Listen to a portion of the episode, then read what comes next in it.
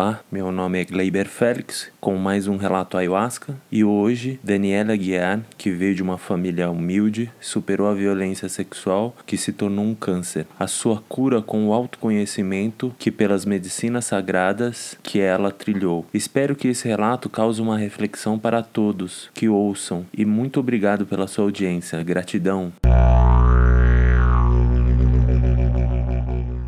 E você é Daniele Aguiar. Sou Daniele Aguiar. Filha do Frank Aguiar. Nossa, já pensou? Filha do Dejair Aguiar. Dejair Aguiar, que é primo do Frank Aguiar. Ai, e, e você sabe que o Frank Aguiar, ele consagra, né? Sério? Eu não sabia disso, não. Ele consagra. Ele, ele consagrou não faz muito tempo. Ele tem um depoimento também da ayahuasca. Olha, Depois você pesquisa. Nossa, vou pesquisar. Eu fiquei super feliz. É, é da tua família, né? Eu fiquei super feliz quando eu fiquei sabendo. Eu falei, nossa, já não. Minha família inteira, né? Já nossa, consagrou. isso é incrível.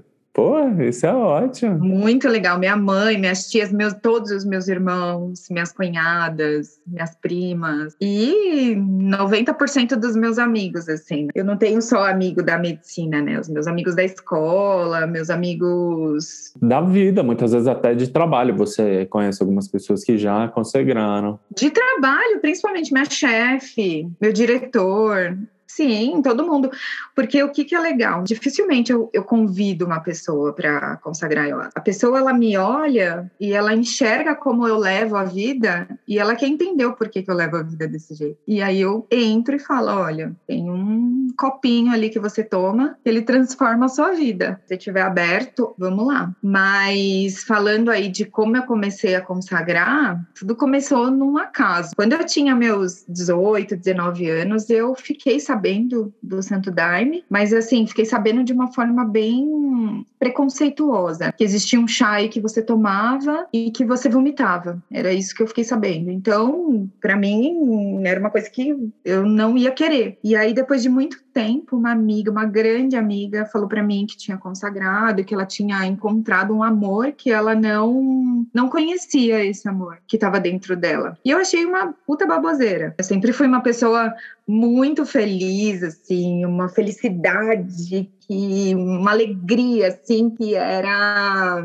contagiante. Porém, essa era uma alegria bem superficial, né? Era uma alegria para o outro, sempre olhando o outro. Então, sempre tive muito medo de ficar sozinha. Eu sempre tive medo de olhar para mim. Eu fiz terapia há muitos anos e eram bem, bem complexas as minhas sessões, assim. Era sempre voltada para o outro, para o outro, para o outro. E aí, quando essa minha amiga falou da ayahuasca, ela me fez um convite, eu falei, ah, eu vou conhecer. Decidi conhecer. E tem o preparo, né? Precisa ficar três dias sem álcool, sem sexo, tal, tal. Eu não segui nada disso. Um dia antes eu fui para uma festa, tomei um porre de uísque. No dia seguinte, eu não falei nada para ninguém, falei, vou lá ver qual que é desse rolê. E fui lá em Araraquara, foi a primeira experiência que eu tive. Não. E aí eu cheguei e vi aquelas pessoas meio riponga, falei, gente, o que eu tô fazendo aqui? Que loucura que é essa? Mal sabia eu o que estava me aguardando. Até falo, né, da importância da dieta. Como é importante você fazer essa dieta? Porque a primeira parte do meu trabalho foi muito sofrimento. Então, meu maior medo era vomitar e eu acabei passando a primeira parte inteira vomitando e vomitava álcool puro. Nossa. Porque eu tinha tomado um porre, né? Eu não entendi nada do processo na primeira dose e na segunda dose eu já fui começando a entender o que, significava o amor, o amor por mim, o amor pelas pessoas, né? A fiscal que me que me ajudou, eu senti um amor por ela depois que eu não sabia que era possível você sentir um amor por uma pessoa que você não conhecia, que não fosse da sua família, que não fosse do mesmo sangue que você, que você não tivesse nenhum tipo de convivência. Então ali eu me conectei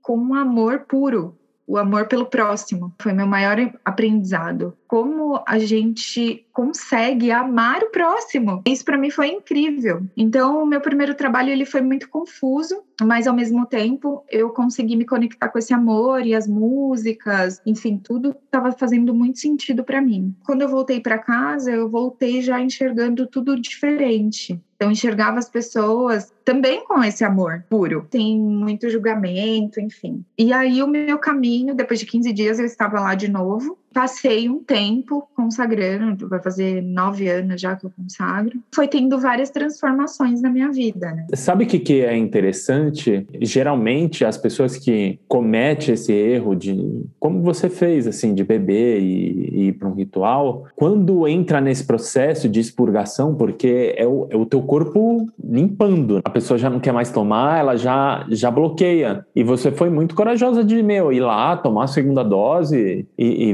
ver o, o que que era mesmo a bebida, né? E toda essa expansão de consciência. Você enfrentou. E, e foi muito importante também os padrinhos. A observação do, do, dirigente da casa é muito importante, porque a madrinha ela percebeu que eu tinha bebido, ela percebeu que eu não estava tendo uma boa experiência, então ela, de uma certa forma, me obrigou a tomar a segunda dose. A condução do dirigente ela é muito importante. Por isso que precisa tomar muito cuidado aonde você vai consagrar, com quem você vai consagrar, qual é a dieta que você fez, o quanto você está aberto para aquilo, o quanto você é sincero com a casa, o quanto você é sincero com os dirigentes. Isso é muito importante. E eu acho que a ayahuasca ela me trouxe isso sobre a sinceridade, sobre a integridade, né, a impecabilidade da sua palavra, o que você fala está de acordo com o que você está sentindo. Se tá, ok. Se não tá, o que, que você está fazendo? Está mentindo para você mesmo e para outras pessoas e aquilo ali pode se tornar uma massa infernal na tua vida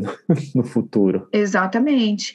E aí eu fui consagrando e fui entendendo, fui me entendendo, fui me observando, fui criando um amor, né, muito grande por mim mesma. E assim, aos 16 anos, eu sofri um abuso sexual, né? Eu, fui estuprada e foi bem traumático assim, né? E por uma questão, uma questão familiar, né? A minha família ela tem uma cultura assim de tá sempre tudo muito bem, tá tudo ótimo, a gente não pode reclamar. Então foi meio que proibido eu falar sobre isso, porque isso era algo que trazia muita dor para minha família. Minha mãe sofreu demais, meus avós, meus irmãos, meus tios, meus, meu pai. Então, assim, como isso foi um sofrimento em massa, eu incubei isso dentro de mim. E por vários rituais vinha à tona. Eu revivi esse estupro por muito tempo, mas ao mesmo tempo eu conseguia conduzir ali o meu trabalho, abrir os olhos. É como se eu pegasse esse problema e enfiasse ele embaixo do tapete. Eu não tinha, como posso te explicar? Consciência para digerir aquilo. Exatamente. E nem tinha maturidade para enfrentar esse trauma. Até que, depois de um, algum tempo consagrando, acho que uns três, quatro anos consagrando, eu decidi olhar para isso. Eu falei assim: meu, chega, isso é uma coisa que tem me trazido muita dor. Então, acho que está na hora de olhar para isso. E eu me lembro que eu fui num trabalho que tocava muitas músicas falando do feminino, da conexão do feminino com a mãe terra, enfim. E aí eu vi um útero todo estragado, assim. Ele era muito feio, tive essa visão. E aí, ao mesmo tempo, eu falei: eu tô com algum problema no útero, tem alguma coisa acontecendo, isso é um sinal. E eu até conversei com algumas pessoas e as pessoas falavam: não, Dani, acho que porque tem a ver com estupro. Eu falei: não tem, eu senti no meu coração tem algum problema. E aí eu fui numa médica e falei para ela: falei, olha, eu tô sentindo que eu tô com algum problema no útero. Ela falou: ah, como que tá sua menstruação? Ah, tudo certo. Tá sentindo dor?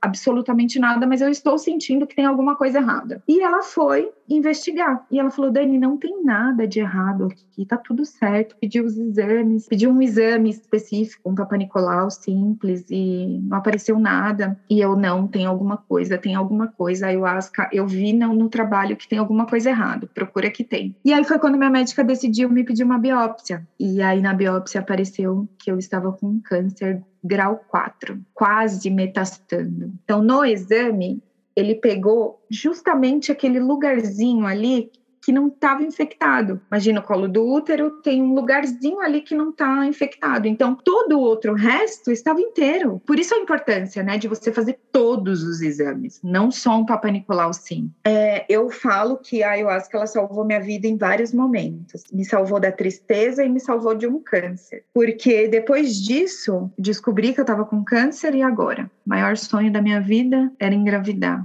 ter filho. A maternidade, para mim, sempre foi um grande sonho desde criança. Então, como que eu ia conseguir lidar com isso? E aí eu fiz todo o tratamento, fiz a cirurgia, fiz a retirada total dos ovários, do, das trompas, do útero, do colo e fiz o tratamento. Fiz quimioterapia, radioterapia E com isso, mesmo fazendo esse tratamento convencional, eu fazia o tratamento da minha psique. Né? Sim, porque afeta completamente. Exatamente. Então eu estava ali tratando a minha cabeça, tratando o meu coração, tratando o meu corpo como um todo, né? A ayahuasca ela conseguiu me ajudar a levar esse tratamento muito leve. Eu entendi tudo ali. O câncer me fez entender a minha vida, entender o quanto é importante a gente olhar para todos os nossos traumas, principalmente esses que nos causam tanta dor. O nosso corpo ele grita, ele não fala, né? Ele grita. Então qualquer problema que eu estou, o meu corpo ele sinaliza. Ou às vezes com uma febre, ou uma gripe, ou uma dor em algum lugar, e eu vou lá na metafísica da saúde,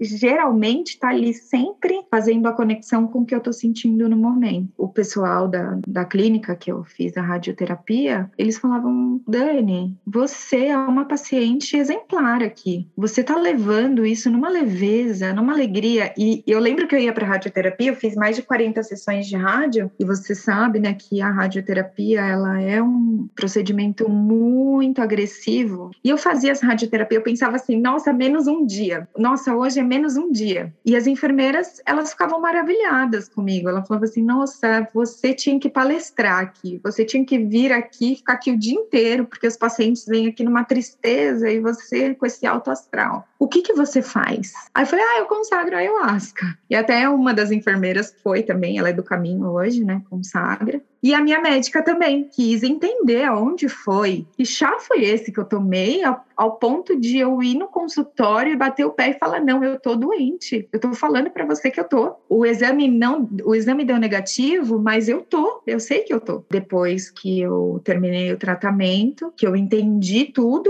isso, eu continuei no caminho também me conhecendo mais, olhando mais para dentro de mim, parando de julgar o outro, de olhar para o outro, trazendo os meus sentimentos sinceros de tudo que eu sentia, tirando tudo, limpando tudo, limpando meus pensamentos. E aí eu fui aprendendo a levar essa vida nessa leveza. Eu vejo que você tem uma facilidade de purificar a mente. O fator positivo, você estava indo fazer a radioterapia. Pô, você vai fazer radioterapia, muitas vezes a pessoa está triste de estar tá fazendo, você vê o quê? Falta tantas para terminar. Quando você tem esse clique de mudar esse pensamento, mudar a forma de ver as coisas, isso já muda muita coisa. Eu tenho um, um livro, tá até emprestado esse livro, eu preciso pegar. E aonde é ele ele faz a conexão das doenças do nosso corpo em relação à nossa emoção, a ligação que tem uma com a outra. Né? Do mesmo jeito que você teve câncer e você sabia, já aconteceu isso comigo também. Eu descobri o meu câncer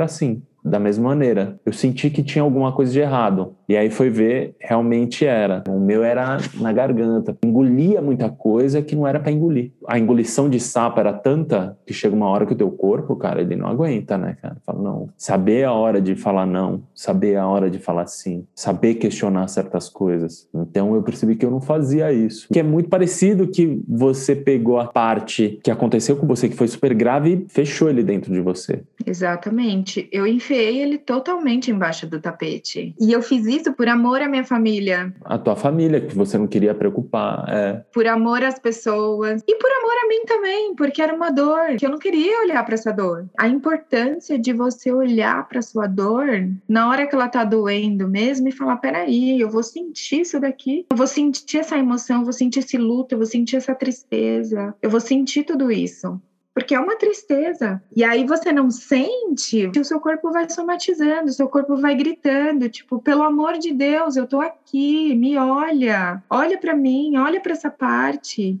E eu não fazia isso. O choro, você sabia que é uma lavagem, né? Tá se lavando de algo. As mulheres, elas têm mais facilidade para isso. O homem já é um pouco mais complicado, porque tem um monte de paradigmas ainda masculino que é super complexo. Mas a mulher, ela cria uma percepção melhor. Assim. Exatamente. E esse estupro mexeu muito com a minha feminilidade, né? Muito, muito, muito, muito. Ao ponto de eu ter um câncer no útero, que é o único órgão Porque se reprimiu tudo aqui, né? Exatamente, o único órgão feminino. E assim, como que eu consegui lidar com a maternidade, né? Não poder engravidar. Porque assim, hoje eu tenho a consciência que maternar é totalmente diferente de engravidar. Hoje eu tenho, mas lá atrás eu não tinha essa consciência. Quem me trouxe essa consciência foi a ayahuasca. Então, assim, eu passei por muito sofrimento na força para conseguir entender, para conseguir acolher essa dor. E eu me lembro até hoje de um ensinamento que eu tive. Eu estava chorando demais. Meu Deus, eu queria ter um filho, era só o que eu queria ter um filho. Eu tive uma, uma miração com uma árvore, assim, ó, muito grande, muito maravilhosa. E ela olhava para mim e falava assim: Você tá me vendo? Eu não tenho útero. E eu falava: Nossa, é verdade, você não tem útero. Ela falou assim: Eu sou a mãe de tudo, eu sou a mãe natureza. Ou seja, você não precisa ter útero para ser mãe. Você não precisa ter útero para maternar. Essas coisas foram preenchendo de amor Hoje eu sou muito grata. E o útero fez por mim o que uma mãe faz, que é te dar a vida. Se não fosse essa descoberta, teria metastado e talvez eu nem estaria aqui para contar essa história. Eu tive a oportunidade de ter uma vida através do útero e uma vida real. Eu falo que eu consigo viver uma vida íntegra. Eu tenho impecabilidade na minha palavra, eu consigo seguir as coisas que eu acredito que é certa para mim. Claro, não é uma vida ilusória, né? Eu tenho muitos problemas como como todo mundo tem, mas eu consigo lidar com os meus problemas de forma muito leve, como se a vida fosse uma brincadeira. Então esse foi um grande marco da minha vida com a medicina, né? Lógico, tiveram vários outros. Eu tenho muita consciência hoje da minha ancestralidade, da minha família aqui, minha família micro, da minha família macro, dos meus amigos, da natureza, de tudo, tudo é um só. Então, eu não imaginava que eu poderia chegar nessa consciência um dia. A ayahuasca ela me trouxe todos esses ensinamentos, mas com muito pé no chão também, né? Eu tenho um ceticismo ali importante, para também não sair voando e falar, ah, nossa, a vida é. E entender o mais importante, na minha opinião, entender que a ayahuasca ela é um espelho. O que você está vendo ali é o que está acontecendo na sua psique. O que, que eu preciso fazer? Hoje eu consagro a ayahuasca e faço terapia toda semana. Eu gostaria de fazer. É, é maravilhoso, maravilhoso. Você sofre menos, sofre com consciência. Com certeza, você acaba se entendendo um, um pouco mais. É que teve uma época que eu fiz terapia, mas hoje, em termos financeiros, tá difícil para fazer, né? Mas seria ótimo se todo mundo tivesse a oportunidade de, de fazer uma terapia, de colocar para fora, porque é muito você falando, você falando sobre você, das coisas que acontecem com você, e aí você falando, você cria essa percepção. É, é o que acontece com a ayahuasca, só que você não precisa falar com você, ela te mostra. É, a única diferença é essa. Exatamente. Sim, é tão intenso um ritual que depois você precisa organizar tudo, e aí muitas vezes você precisa de uma ajuda. Por isso que eu, eu gosto muito de casa que tem acompanhamento, de dirigir gente que faz o acompanhamento ali durante a semana, né? que ajuda, que dá um feedback, um direcionamento. Então eu gosto muito de casas assim, porque eu passei bastante tempo em casa grande que eles não têm braço para isso. Então eu fiquei bastante tempo confusa. Então essa terapia, esse acompanhamento, ele é muito importante, porque é tão forte a experiência que foge, ele sobressai a sua inteligência, né? Então se você não tem ali uma pessoa para te direcionar, acaba, o caminho acaba ficando ficando talvez traumático. O direcionamento é tudo, porque é muita informação e para você organizar e assimilar tudo, se você não tiver um, um apoio, ou que seja o apoio que eu falo, ou das pessoas né, que estão ao, ao teu redor, que geralmente trabalham com a medicina, ou até mesmo de literatura, que você pode encontrar muita coisa. Né? E é maravilhoso também você poder estudar sobre a espiritualidade, entender que existe uma força maior regendo tudo. Isso também te traz um conforto né, e uma confiança no caminho que você está seguindo aqui. Você vê que você faz parte de um todo. Você sabe que antes, eu tinha muito medo de ficar sozinha, né? Eu tinha pavor da solidão. Eu tinha medo de dormir sozinha. Eu tinha esses medos, né, da solidão. Hoje não. Hoje eu não, hoje eu tenho a plena certeza de que eu nunca tô sozinha. Eu não tinha isso. Eu não tinha. Embora a minha família, ela, a minha família é um bandista. Então eu nasci no berço da Umbanda. A família da minha mãe é um bandista, do meu pai é evangélico, mas eu sempre fui mais Não é que mistura boa? uma mistura muito interessante.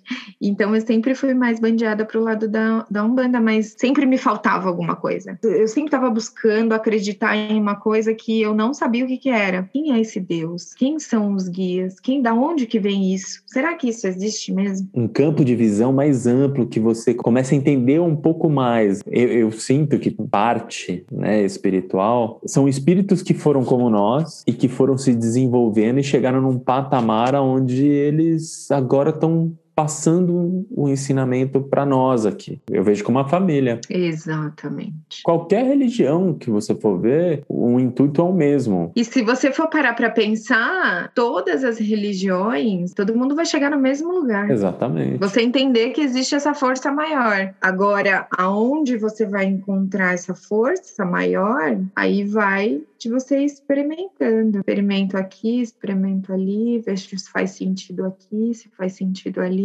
E aí, quando toca o seu coração, cara, aí não tem jeito, é ali. Não tá no livro, não tá na Bíblia, não tá numa consulta. Você vai buscando dentro de você. Exatamente. Você descobre que a melhor ferramenta que você tem é você mesmo, assim, para viver uma vida mais sadia. Mas eu vejo você, assim, pelo que você passou, ah, você é uma mulher muito forte. Ai, gratidão. Eu me considero muito forte, muito corajosa. Hoje eu consigo me enxergar dessa forma. Além de várias outras coisas, né? Isso daqui eu tô te trazendo um detalhe, mas assim, se eu vou parar pra pensar da minha vida desde criança, eu nasci na favela, morava numa casa que tinha, que era uma casa de madeira. Então, assim, eu tive um contraste muito grande, assim, na minha vida. Tem uma mãe preta e pobre e um pai branco e com uma condição financeira muito mais elevada. Eu tive que organizar isso desde criança. Organizar que minha família era preta e pobre e ao mesmo tempo a minha família que eu amava. Então eu tive que lidar com o preconceito, o preconceito racial e o preconceito econômico. Eu tinha muita vergonha porque eu morava na favela. Ia para escola, estudava em escola pública, porque o meu pai, ele nunca me colocou numa escola particular, porque o discurso dele lá atrás era que eu ia sofrer, porque eu vivia numa realidade totalmente diferente das outras crianças da escola particular. Hoje eu entendo tudo isso, mas naquela época eu me sentia muito injustiçada. Então já era injustiçada pela economia e também pelo meu pai, digamos assim. A minha família foi se erguendo, hoje tá todo mundo muito bem, graças a Deus. A família ela tá num, num, num patamar melhor, economicamente falando, e eu também. Eu fui crescendo muito, né? Eu fui estudando ali, comecei com uma faculdade bem barata e aí fui querendo crescer. Hoje eu sou executiva, hoje me considero uma pessoa com 34 anos que tá ali no caminho de sucesso. Eu tive que ter muita maturidade desde que eu nasci, basicamente. Mas é um fardo muito grande, né? Lidar com preconceito. Poderia ser muito mais fácil. Só que o sistema, ele separa né, as pessoas, complica. A sociedade, ela vai nesse embalo. E hoje a gente vê muito isso, né? As diferenças. Alguns meses atrás, tem uma grande amiga que começou a estudar sobre yoga e tal, e ela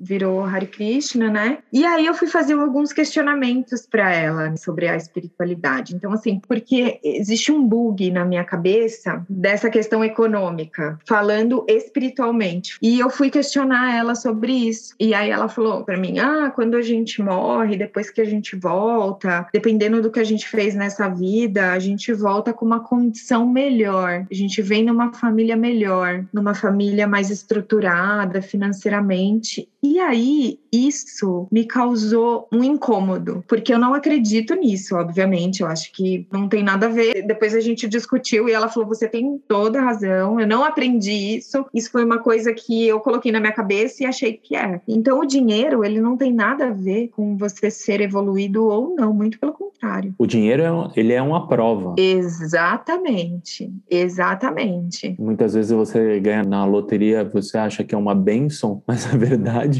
é uma prova que você está tendo. que, que você vai fazer com todo esse dinheiro? Exatamente. E a, a, prosperidade, ela tem que ser muito bem vivida. Você tem que utilizar a prosperidade muito ao seu favor e ao favor do, do outro também. Senão, é dinheiro jogado no lixo, literalmente. Então, hoje a gente precisa muito de dinheiro. O dinheiro, ele é muito importante pra gente. Mas desde que ele seja utilizado de forma consciente. E eu queria perguntar, mas eu percebo que você pegou um viés da música também. Sim. E como é que foi isso para você? Então, a música, ela sempre. A minha mãe, ela gosta muito de MPB, Tropicália, sempre gostou muito. Então, eu cresci muito ouvindo isso. Mas eu nunca na minha vida imaginei que um dia eu poderia cantar, por exemplo. Tocar um instrumento, imagino, de jeito nenhum. Não imaginava isso. E aí, de alguns meses para cá, fiz o ano passado eu fiz o curso lá na Nação de Xamanismo, que é um curso maravilhoso que eu super indico para as pessoas fazerem, que abre muito a mente. É interessante, né? Porque no primeiro dia do curso ele falou assim: ah, a única coisa, a única obrigação aqui nesse curso que vocês têm é de comprar um violão. E uma amiga já tinha me dado um violão eu tinha um violão em casa de enfeite, há um ano, dois anos mais ou menos. Ficava de enfeite, imagina, eu nunca nem peguei. Ele era decoração do meu apartamento. Comecei a tocar, fui aprendendo. E eu tô nesse caminho, assim, eu tô curtindo muito. Agora eu tô fazendo aula de canto, uma coisa que eu nunca imaginei, nunca imaginei. Tem me conectado muito, né? Tem me, me trazido, assim, uma força para o dia a dia. Então, não toco música, né? Eu toco rezo. Então, eu vou lá rezar. Tô precisando de alguma coisa, eu vou rezar. Tô feliz, eu vou rezar. Qualquer coisa, eu vou rezar. Chego do trabalho, eu vou rezar. Tô na hora do almoço, eu vou rezar. Eu tenho me conectado demais nesse sentido. Isso faz com que eu me conheça também muito mais. Então, eu percebo que conforme. Ah, hoje eu tô cantando mais. Putz, eu não tô cantando legal. O que que tá acontecendo? Eu tô triste. Ah, putz, eu já não tô bem o que está acontecendo? Então, isso também é uma forma o canto, né, e a, a, o violão nesse momento, ele está sendo importante para eu também me conhecer mais e para eu entender que tá tudo bem, porque acho que o, a música traz isso, né? O sentimento da música é tipo, tá tudo bem, tá tudo certo. Vem aqui que eu vou te abraçar. É, mas é isso aí. E tem muitos estudos que falam da cura da música, né? O que, que os instrumentos e o que o canto ele faz com o nosso corpo, as vibrações que trazem. Então, tenho curtido muito esse caminho, tô curtindo. tenho muito que aprender, né? Tô aprendendo, tô engatinhando, tô um neném ainda, mas. Ah, mas tem a vida inteira aí pra isso. É, tem bastante tempo, eu tô curtindo. Tem que ir com calma. ah, mas foi ótimo conversar com você, gostei muito. Ai, que delícia. Eu não sabia dessa sua história. Não. Que tinha acontecido com você, não, não sabia não. É uma história bem íntima, assim, né? Eu geralmente eu não abro muito para as pessoas, mas. É bem íntimo mesmo. Mas é muito legal, porque eu consegui conversar com bastante pessoas, passaram pelo mesmo processo que eu e que ficam ali colocando embaixo do tapete. Então eu vejo isso como uma oportunidade de olhar para outras mulheres e falar: calma aí, eu sei o que você está passando. Porque o índice de mulheres que são e foram estupradas é gigante e que serão, infelizmente. E o índice de pessoas que colocam isso embaixo do tapete por vergonha, por amor, por ódio, é gigante. Então, eu vejo isso é, como uma oportunidade de uma outra pessoa, como você falou, né? As pessoas elas se conectam pela história, né? E nesse caminho de autoconhecimento, eu conheci muitas, muitas mulheres que passaram pela mesma coisa e que se espelham na minha história. Ele fala, putz, meu, nossa, Dani, você passou por isso, então calma aí, deixa eu olhar também. Deixa eu olhar antes que. Porque é difícil de digerir isso, é muito difícil, porque é uma agressão muito forte, mexe com, com todo o ser, né? Imagina, você queria ser mãe, por um bloqueio, tudo isso foi estacionado, tudo isso é, saiu da tua vida. Exatamente. E muitas vezes é, um, é, um, é uma prova para nós também. De como é que a gente vai enxergar isso? Se vai ficar com ódio da pessoa, se você vai ficar com aquele rancor no resto da vida. Eu vejo que eu falo, cara, não sou ninguém para falar de ninguém, não. Quando você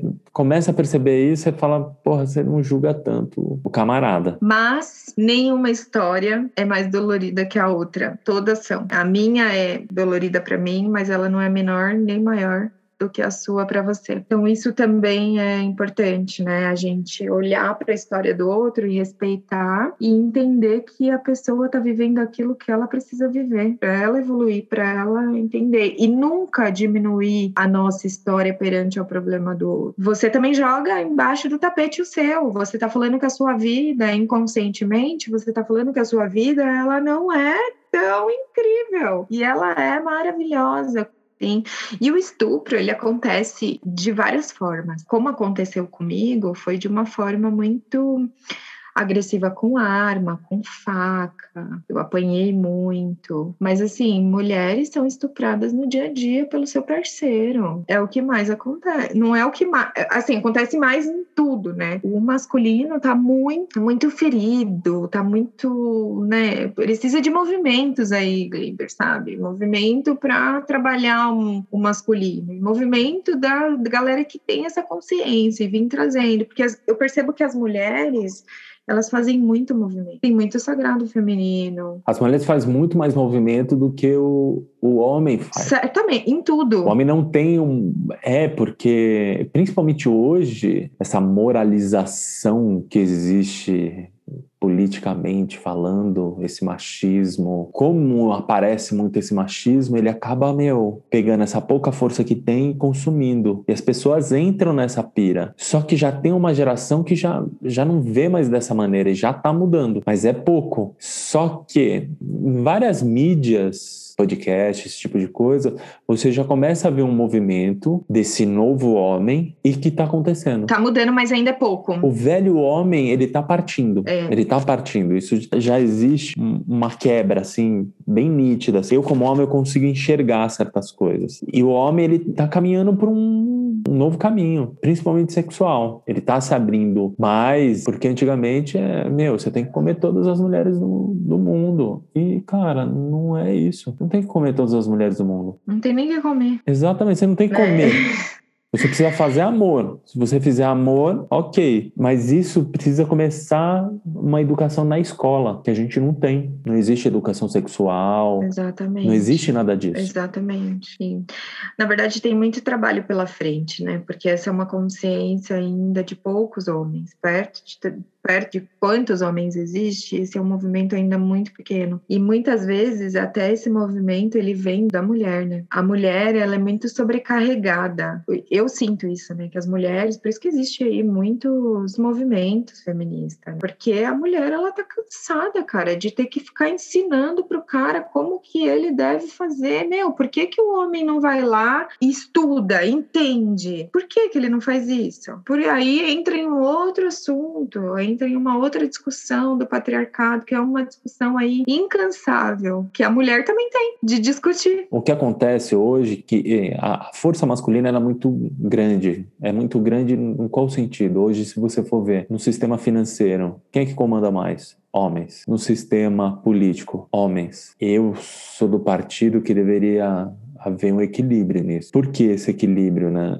A mulher, ela é uma parte emocional, o homem é muito racional, e você tendo esse equilíbrio, você consegue chegar num, num senso comum. Só que ainda a sociedade não percebe isso. Como a mulher é importante em todo o sistema, não só como mãe, mas em todo o sistema. Ela faz parte de tudo. Sim, exatamente. E aí isso vira uma discussão de polêmica, né? E uma discussão aí de muito tempo. Né? É um tema muito sensível e necessário de falar, né? Mas isso tá vindo à tona. E tudo que vai vir ocorrer, a, a sociedade ela tá aprendendo. E daqui a um tempo vai começar a quebrar esse sistema que existe. Quebra desse sistema. A partir do momento que quebra, fala, ó, vamos por esse caminho, aí as coisas se modificam. De ter o respeito por etnia, por sexo, por opção sexual. O homossexual é a mesma coisa que eu. Por que, que tem que colocar ele dentro de uma caixa? Por que, que eu tenho que ser hétero? Não, eu sou o Gleiber, você é a Dani. Não importa o teu gosto sexual ou o que você pensa, eu tenho que te respeitar de qualquer maneira. Se você é branco, preto, e aí vai. E é uma luta muito antiga, né? E que,